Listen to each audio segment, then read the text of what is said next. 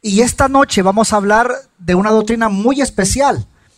No quiere decir que las demás doctrinas no sean especiales, pero, pero lo que sucede es que cuando, cuando vayamos eh, entrando en materia a esta doctrina, nos vamos a dar cuenta de que ha sido una doctrina lastimosamente muy mal enseñada, ha sido tergiversada y usted mismo se va a dar cuenta también cómo la filosofía, aún desde antes de los tiempos de Cristo, también cómo sigue persistiendo esas filosofías hasta hoy en día con respecto a esta doctrina. Así que sin más preámbulo, la doctrina que vamos a estar estudiando, la providencia de Dios. Ahora bien, al mencionar esta doctrina podemos hacernos muchas preguntas. De hecho, podríamos preguntar, ¿será que Dios creó el universo con un propósito específico. Eh, ¿Cuál es su propósito al crear este universo? ¿Será que Dios creó el mundo y que al crearlo pues decidió dejarlo y que funcionara por su propia cuenta? ¿Cómo es que entonces Dios gobierna el, el universo que Él mismo creó? Vamos a aprender también cuál es la filosofía cristiana de la historia misma con respecto a esta doctrina. ¿Cuáles también son esas alternativas eh, propuestas por las diversas también cosmovisiones no cristianas con respecto a esta doctrina?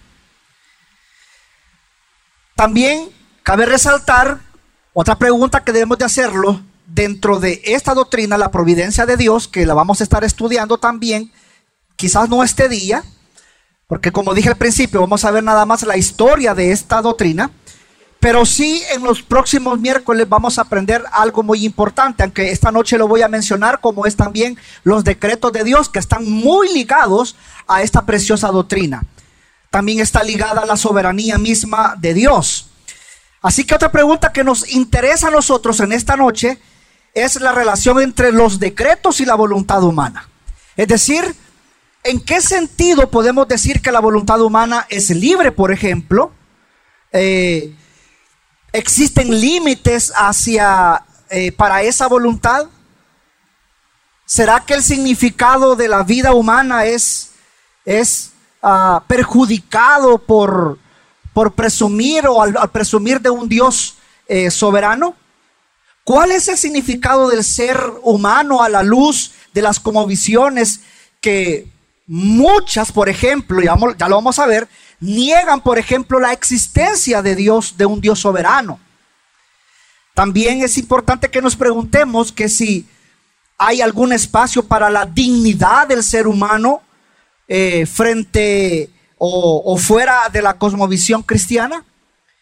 Y para comenzar a ver un poco de historia de esta preciosa doctrina, es importante que vayamos desde mucho, pero mucho tiempo atrás. Y vamos a comenzar hablando, por ejemplo, qué aportó la filosofía griega, por ejemplo, hacia esta doctrina. Si bien es cierto, en la filosofía griega hubo mucha eh, impregnación de esta cultura en la iglesia antigua, y que por lo tanto la teología cristiana desde el principio tuvo que lidiar con cuestiones, tuvo que lidiar con desafíos que surgieron con la cosmovisión o cosmovisiones de la cultura griega. Es importante también mencionar que, por ejemplo, dentro de la filosofía eh, griega, eh, en la antigua filosofía, existía una, ah, una, una una tensión eh, entre el destino y entre el azar, entre el ser humano, eh, aquel ser humano que estaba preso entre las fuerzas, ya sea del determinismo o ya sea del indeterminismo.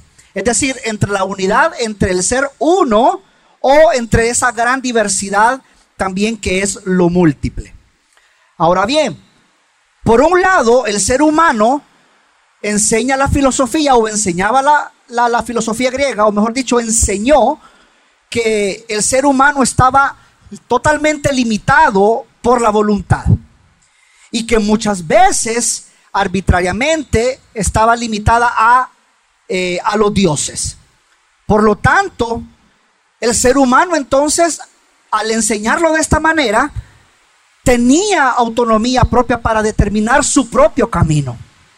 Por ejemplo, es importante destacar que los mismos filósofos griegos eh, dieron un énfasis diferente a los dos lados eh, de estas filosofías, optando por la superioridad del uno, es decir, hablando del determinismo o también como se le llama, o el destino. Y por otro lado, optando también por la, esa ascendencia múltiple que es el indeterminismo o la libertad. Hay muchos filósofos griegos que nosotros en esta noche podríamos mencionar. Pero nada más quiero mencionar como los más conocidos. Algunos de ellos ustedes ya habrán escuchado.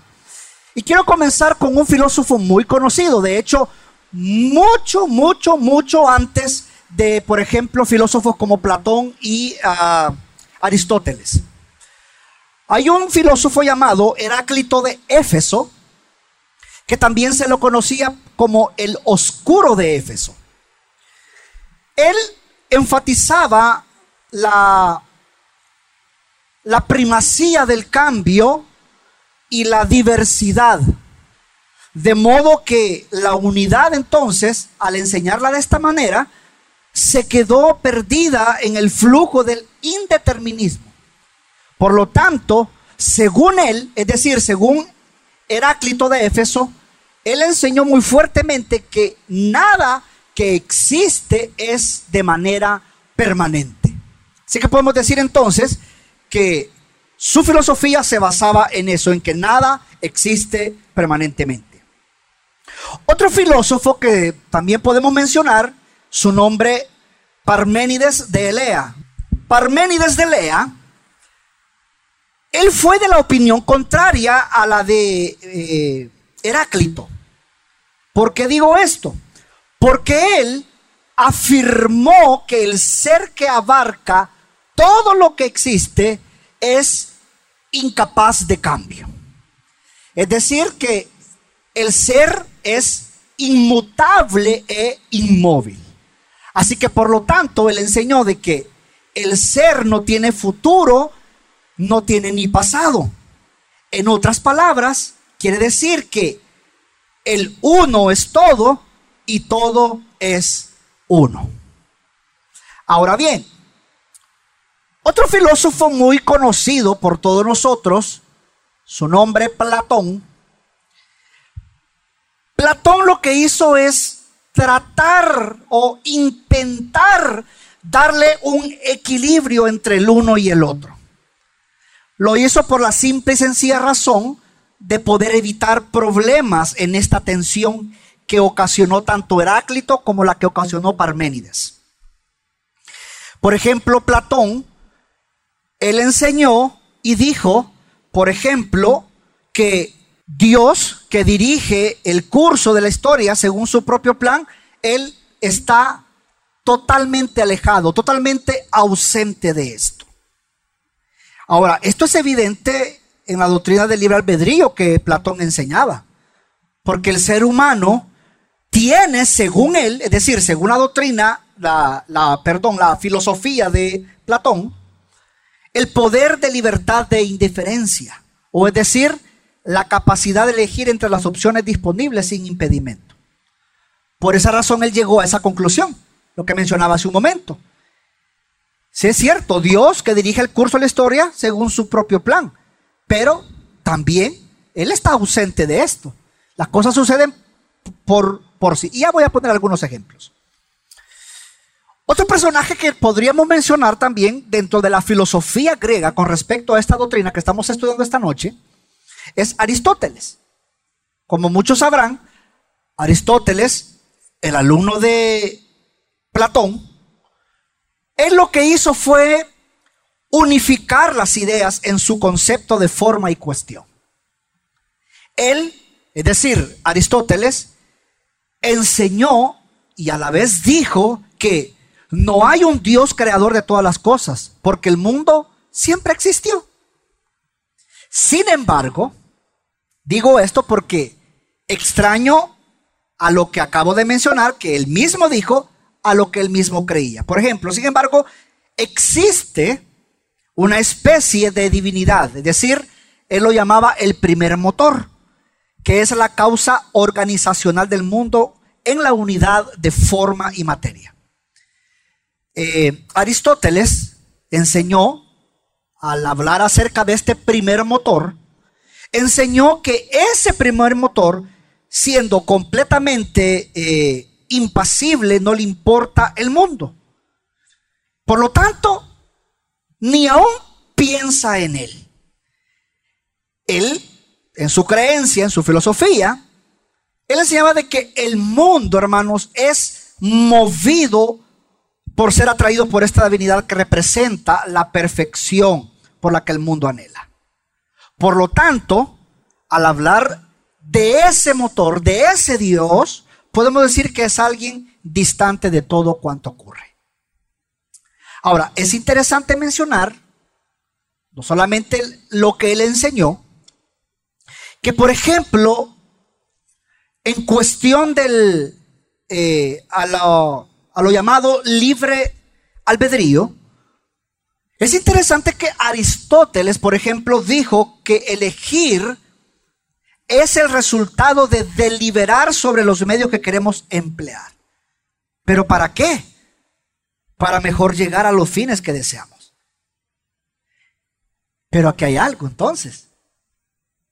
Significa que los fines entonces son siempre lo que creemos que es el bien.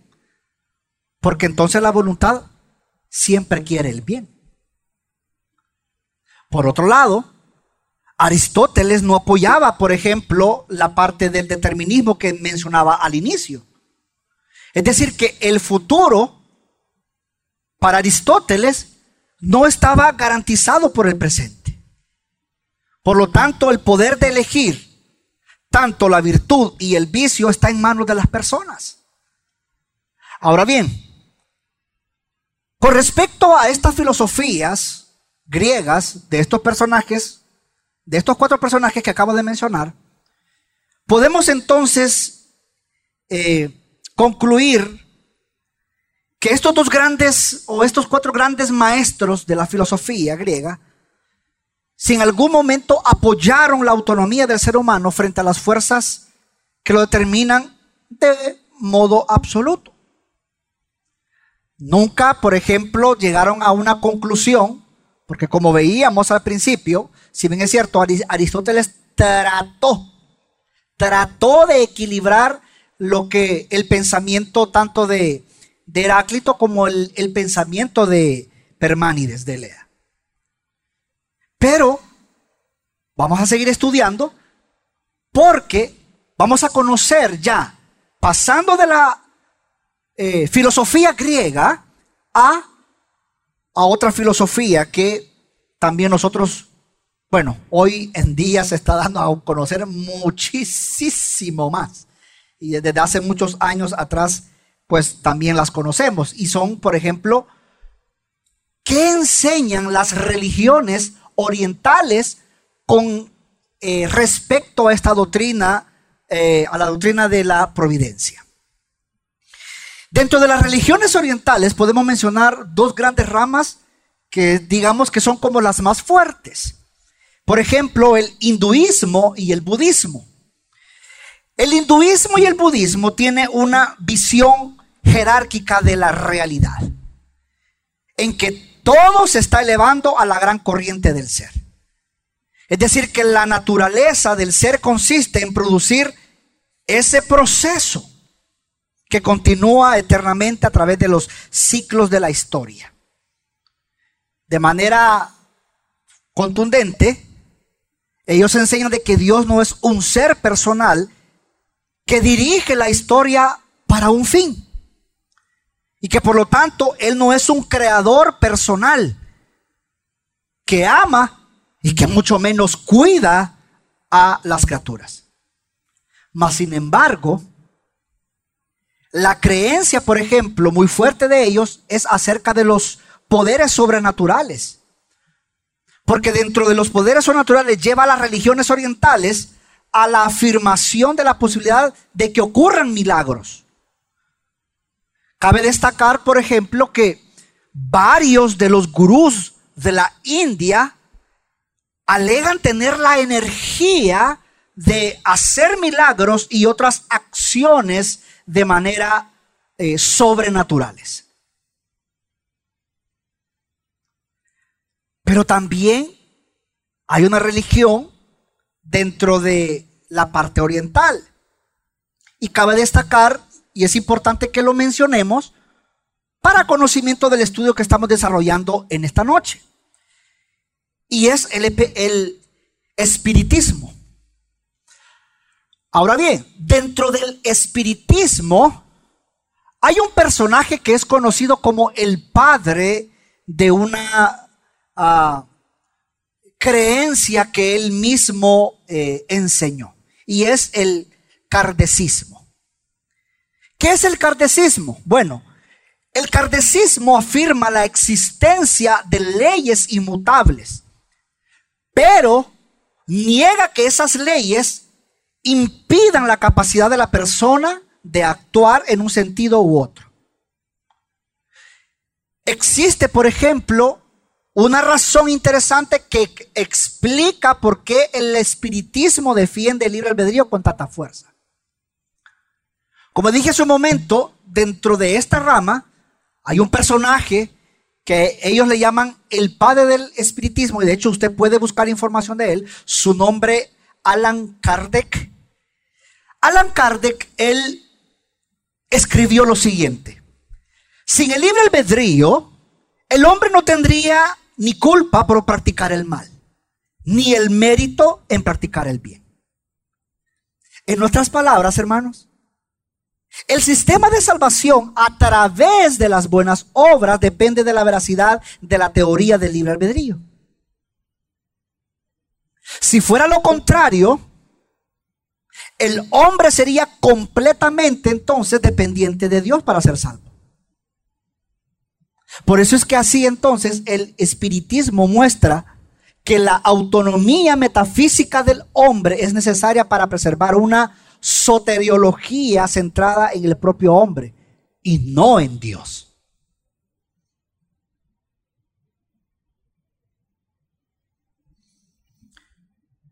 Hay otra religión que es importante también dentro del estudio de esta noche que lo mencionemos, y es el islamismo.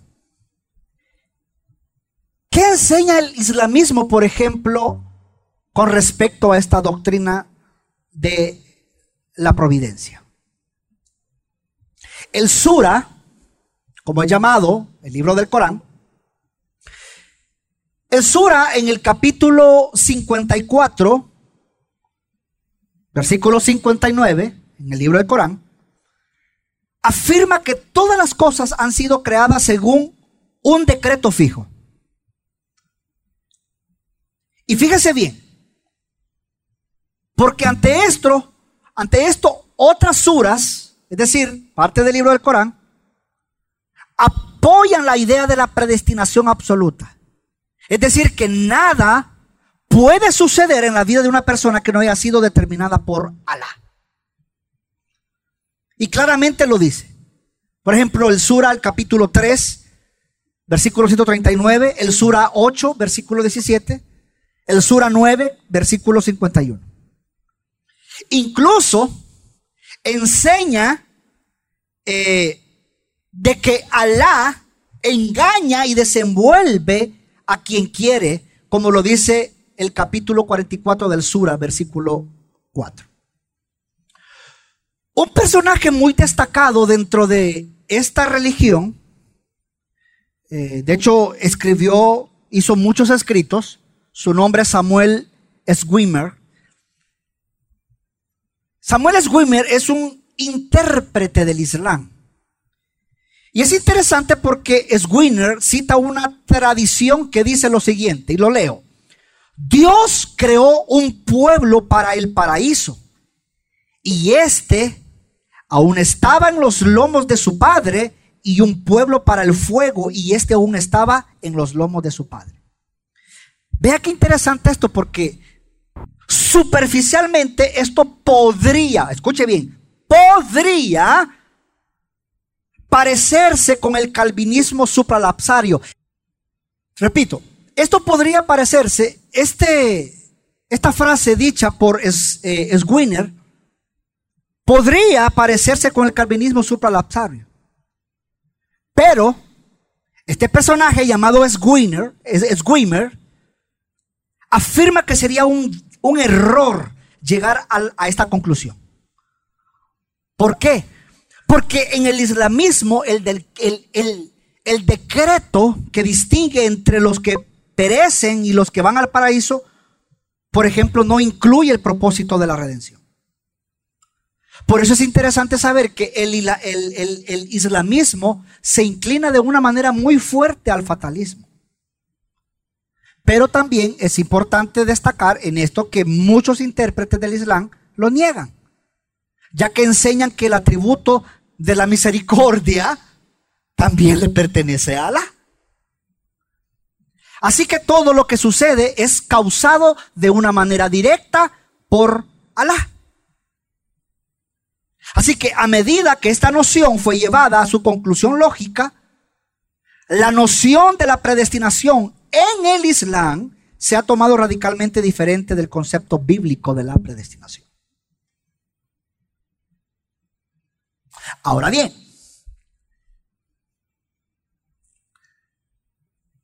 ¿habrán otras fuentes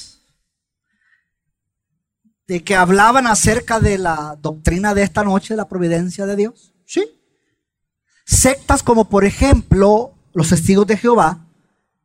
Ellos, por ejemplo, niegan que Dios predestina y conoce desde antes todos los acontecimientos de la historia.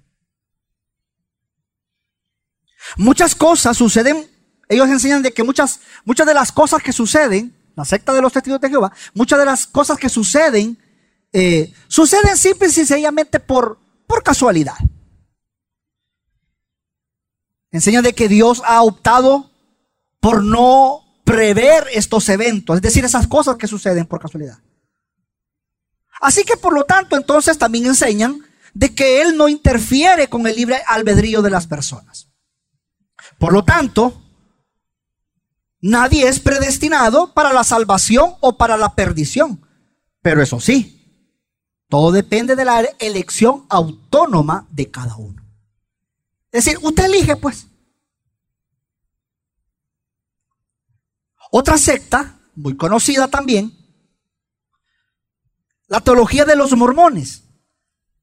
La teología de los mormones concuerda mucho con la de los testigos de Jehová, por ejemplo a esta, a esta misma cuestión de la, de la que venimos hablando.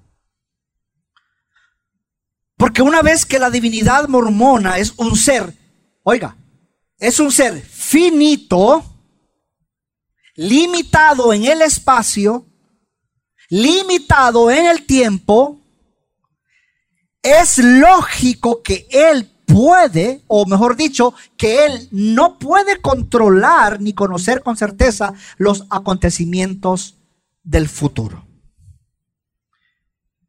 Podemos decir que eh, dentro de la teología de los mormones, ellos enseñan fuertemente y por lo tanto niegan cualquier noción de predestinación de parte de Dios. Es decir, que en vez de ser el soberano sobre el universo, ellos enseñan de que Dios nada más es un ser condicionado por el mundo. Es un ser condicionado por el mundo al que se relaciona y del que forma parte. Por lo tanto, también ellos enseñan y afirman que la creación suya no está completamente bajo su dominio. Ahora bien, otra filosofía llamada deísmo, ellos dicen de que Dios creó el universo, pero, pero para él, es decir, para, para la creencia de ellos, él no se revela. Solamente creó. Así como tampoco tiene un plan específico. El poder sustentador de Dios mantiene el universo y las leyes naturales. Pero Dios no interviene en el universo de una manera directa. No hay, por lo tanto, El deísmo enseña que la providencia de Dios nada más se resume a ser solo leyes de la naturaleza.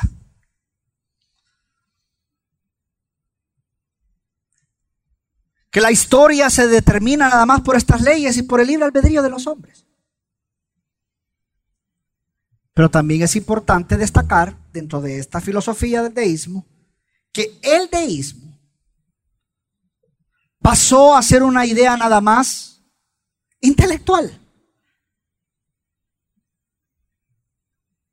Pero, tan pronto fue abandonado esto, surgió una nueva filosofía. ¿Cuál cree usted? El naturalismo surgió el naturalismo filosófico.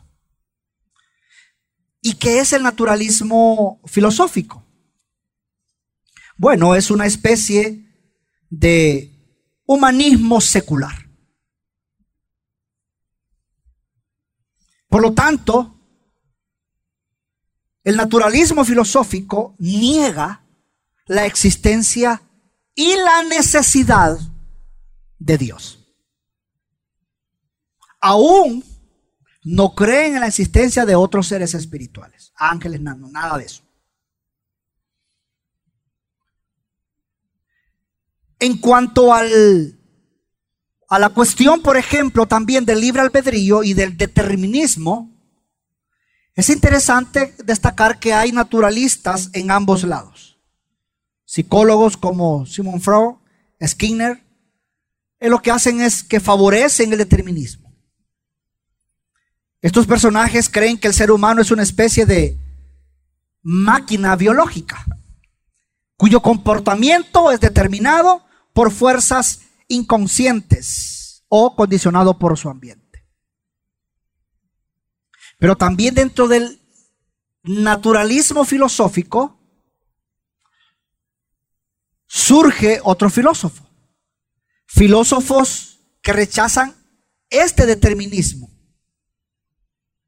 y se van al otro extremo. Y lo enseñan de una manera existencialista. Por ejemplo, como John Paul Sartre. Ellos, él optó por la autonomía radical del ser humano. Él enseñó de que el ser humano sea el creador de su propia esencia. Dado que en muchas cosas suceden por casualidad.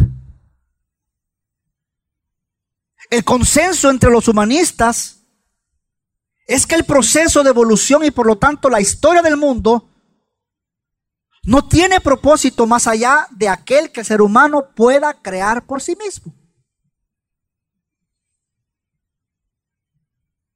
Y ante esto surge otra filosofía.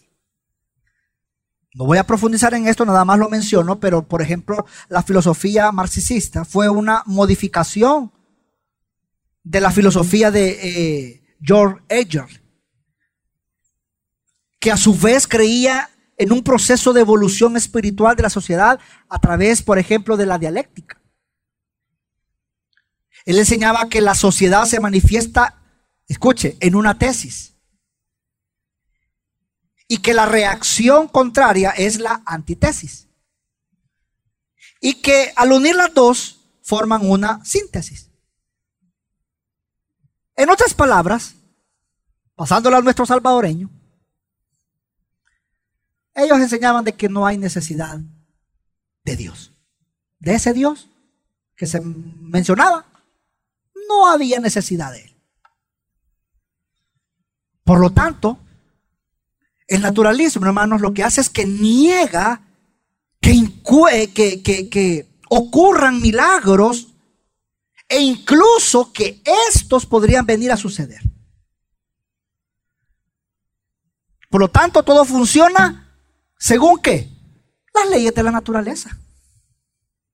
Por lo tanto, Los milagros de las religiones no son más que, ¿saben cómo lo miraban ellos? Como mitos, como cuentos de hadas, según la visión del naturalismo.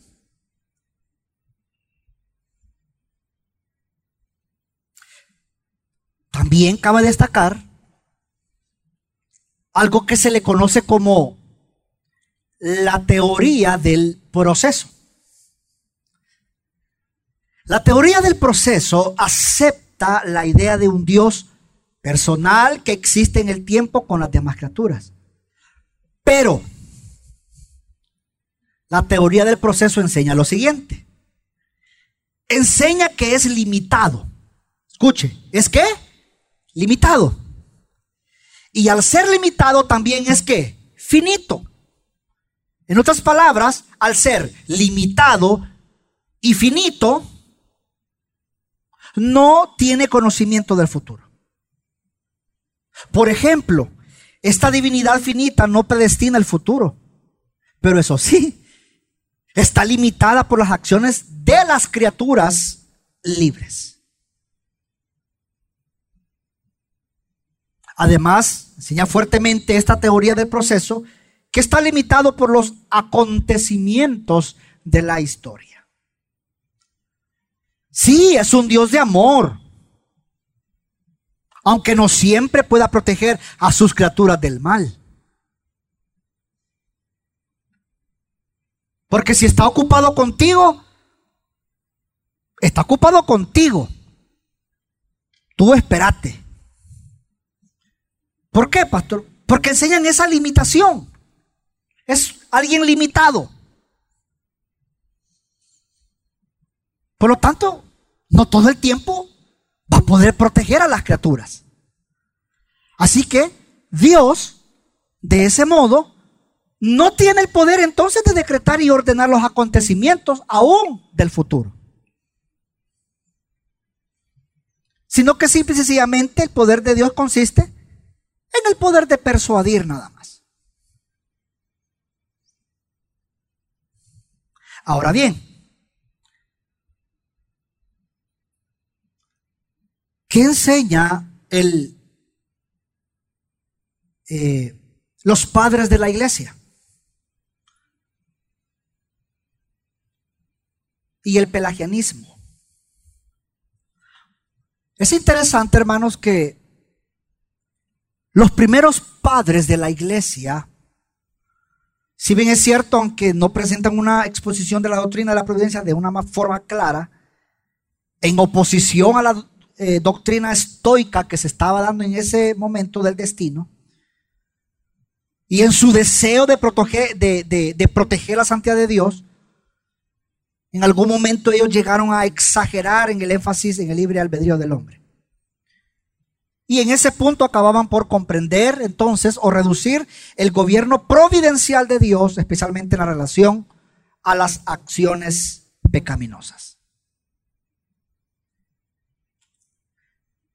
En esta época, o en este momento, surge un monje británico llamado Pelagio. Este personaje llamado Pelagio dijo, el ser humano está dotado de libre albedrío, siendo el Señor de su destino, pues Dios no predestinó el estado final de los hombres. Es decir, que el ser humano no está limitado por el pecado, sino que tiene en sí mismo el poder de vivir una vida buena y elegir obedecer a Dios sin necesidad de esa intervención divina.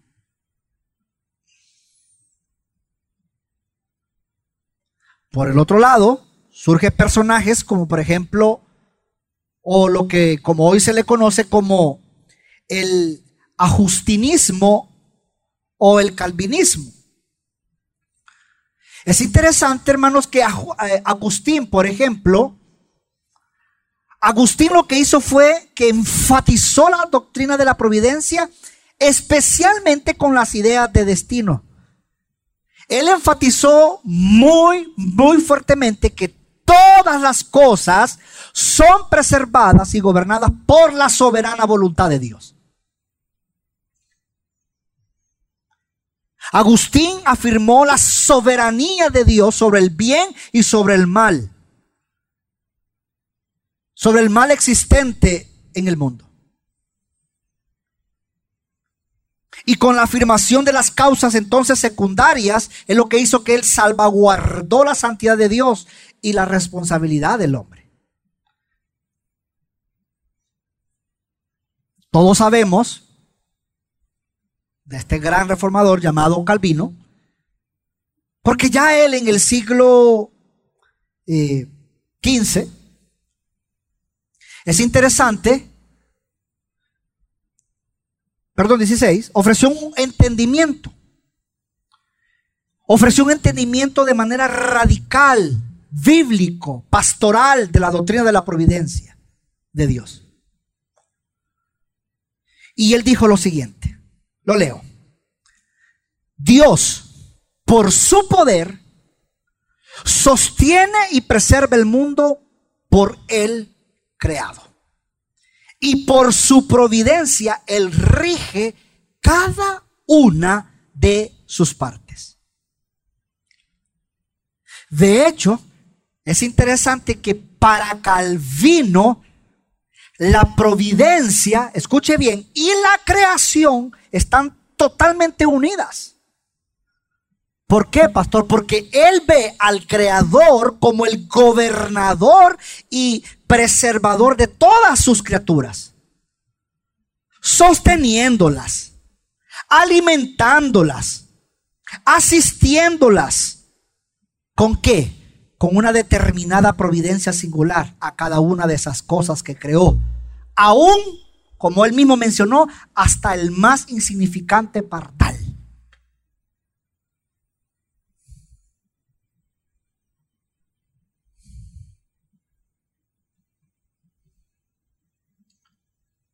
Cuando digo pardal es un, es un, pajarito, porque a mí también me llamó la atención. A buscar, De ahí surge, por ejemplo, cuando Dios habló, ¿se acuerda? De que Él si daba alimento a qué? A los pájaros.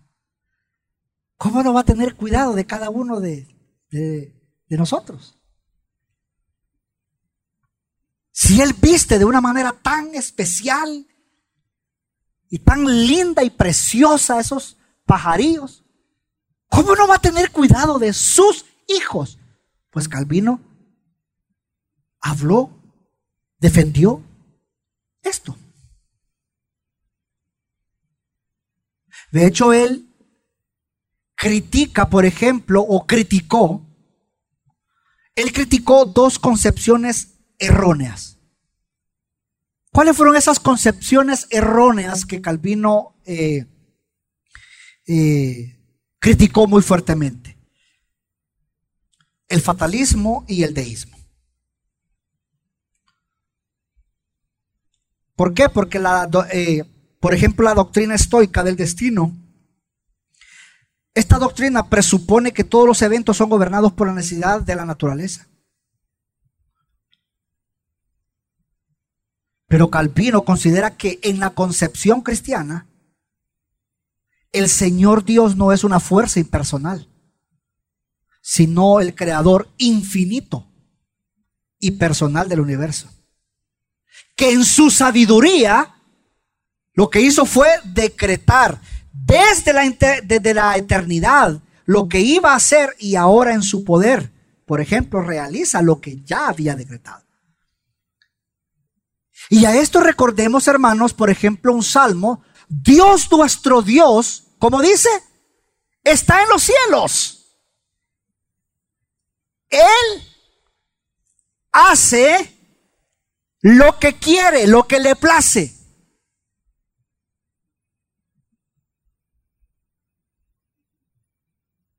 Es interesante también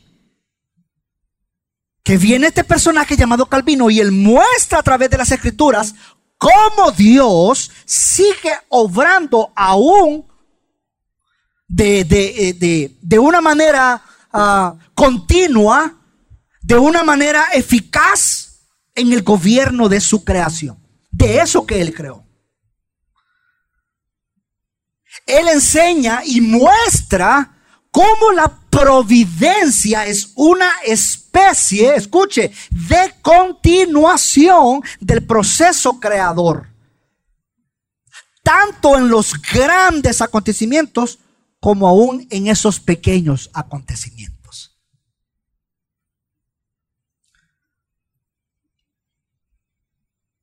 Calvino también muestra entonces el testimonio de la escritura sobre el cuidado particular de Dios, aún sobre todas las criaturas, especialmente por el hombre, y de manera singular, aún hasta en la iglesia misma, como lo vemos en Salmo 55, Primera de Pedro 5, Salmo 9, Zacarías 2. Habla también de cómo Dios de manera particular está al cuidado de su creación, en situaciones adversas, como lo dice el libro de Éxodo, por ejemplo, el libro de Primera de Reyes. Habla también de incluso de que el diablo no se atreve a intentar nada contra los seres humanos. Y el ejemplo más claro es Job, específicamente el capítulo 1.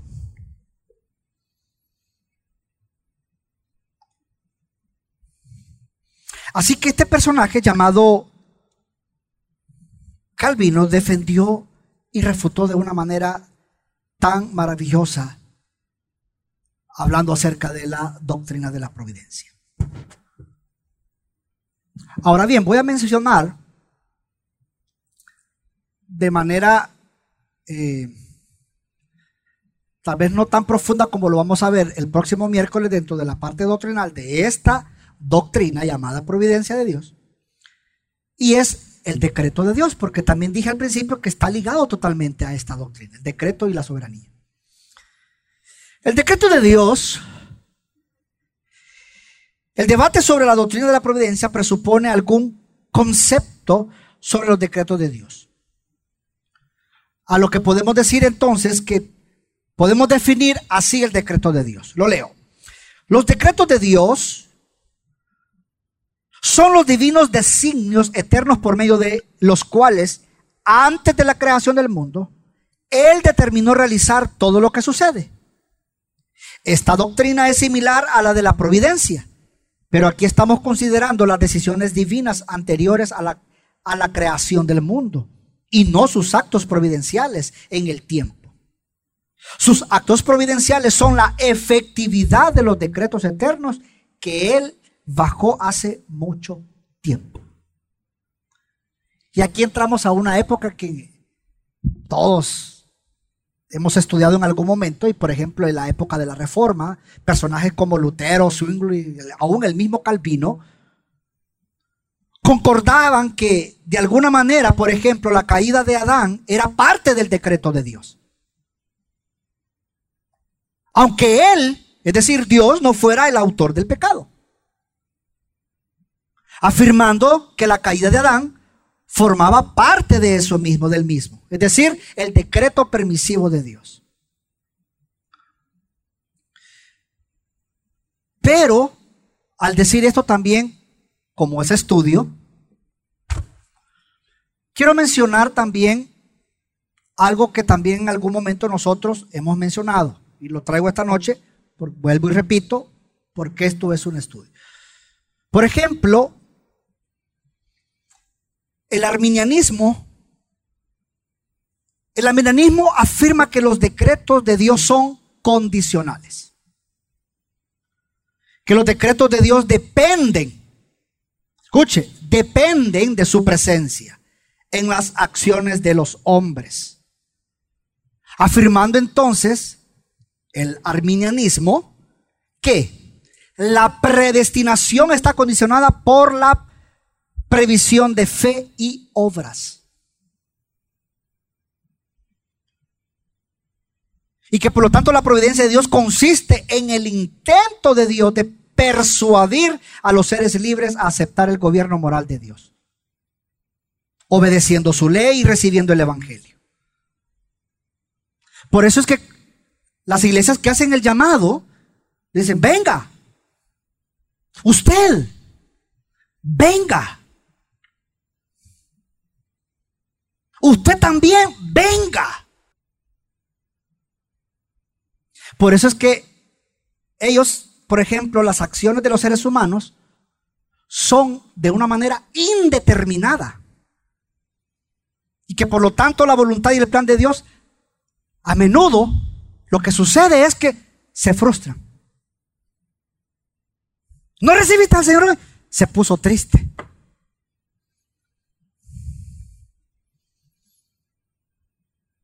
Se frustra el Señor.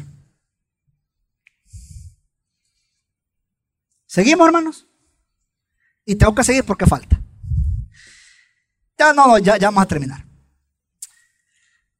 Hay algo también que debemos de estudiar en medio de esta doctrina de la providencia y que enseña, por ejemplo, la teología liberal. Es interesante que, por ejemplo, diversas teologías liberales tienen en común la negación de un Dios soberano que guía y gobierna el mundo. Es decir, que Dios no está guiando soberanamente la historia con el propósito de cumplir este fin. Podemos decir entonces que el hombre es el agente que debe construir el reino de Dios.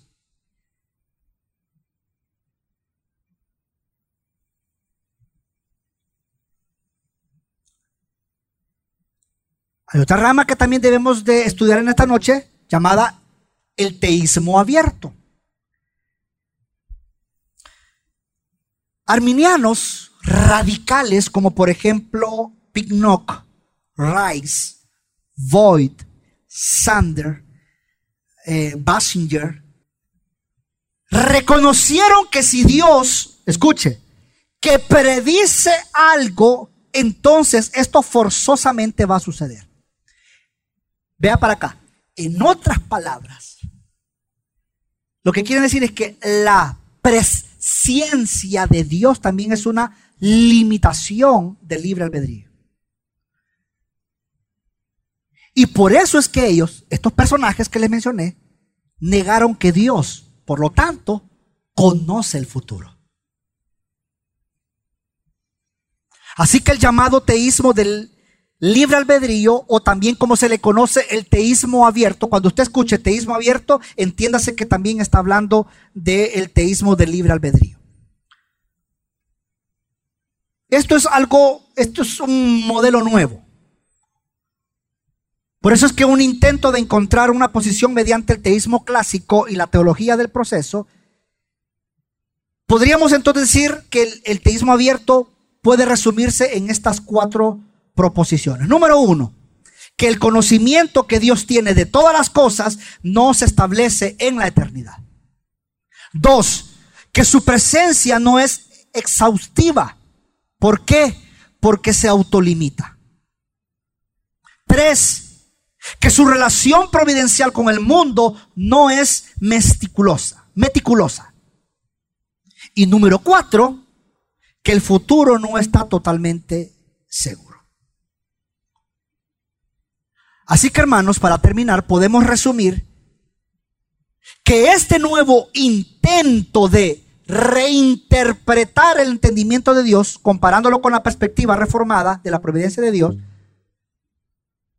y su soberanía sobre todas las cosas, podemos resumirlo en varios detalles importantes.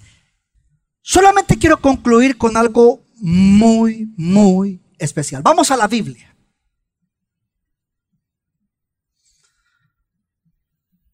Vamos a la Biblia, Romanos, capítulo 11, versículo 36. Romanos, capítulo 11, versículo 36, dice, porque de Él, porque de Él, por Él y para Él, ¿son qué? A Él sea la gloria para siempre. Amén. ¿Sabe qué significa amén? Así sea. Solo termino con esto. Es impresionante porque encontramos cuatro cosas maravillosas en este, solo en este corto versículo de Romanos. En primer lugar, de Él significa, hermanos, que Dios es la fuente de todo. Él es el todo suficiente y por lo tanto es la causa para todo.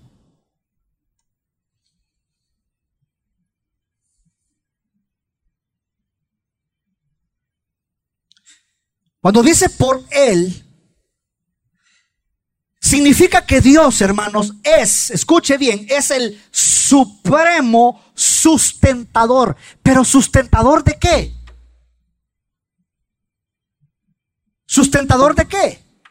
De todas las cosas.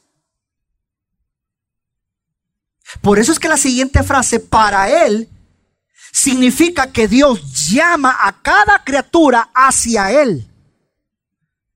Significa que todas las cosas fluyen hacia Dios. Hermanos, hermanas, usted que me mira por el internet o por el canal, no se trata de usted, no se trata de mí. Todo se trata de Él. Por Él y para Él. En otras palabras, es para su placer, hermanos, que hemos sido creados, como lo dice el libro de Efesios capítulo 1, versículo 6. ¿Para qué fuimos creados? Para la alabanza de su gloria. Y la última frase, a Él sea la gloria, significa, hermanos, que la gloria pertenece a Dios en todas las épocas. Así que diga conmigo, porque de Él, por Él y para Él son todas las cosas. A Él sea la gloria para siempre. Amén. Vamos a orar.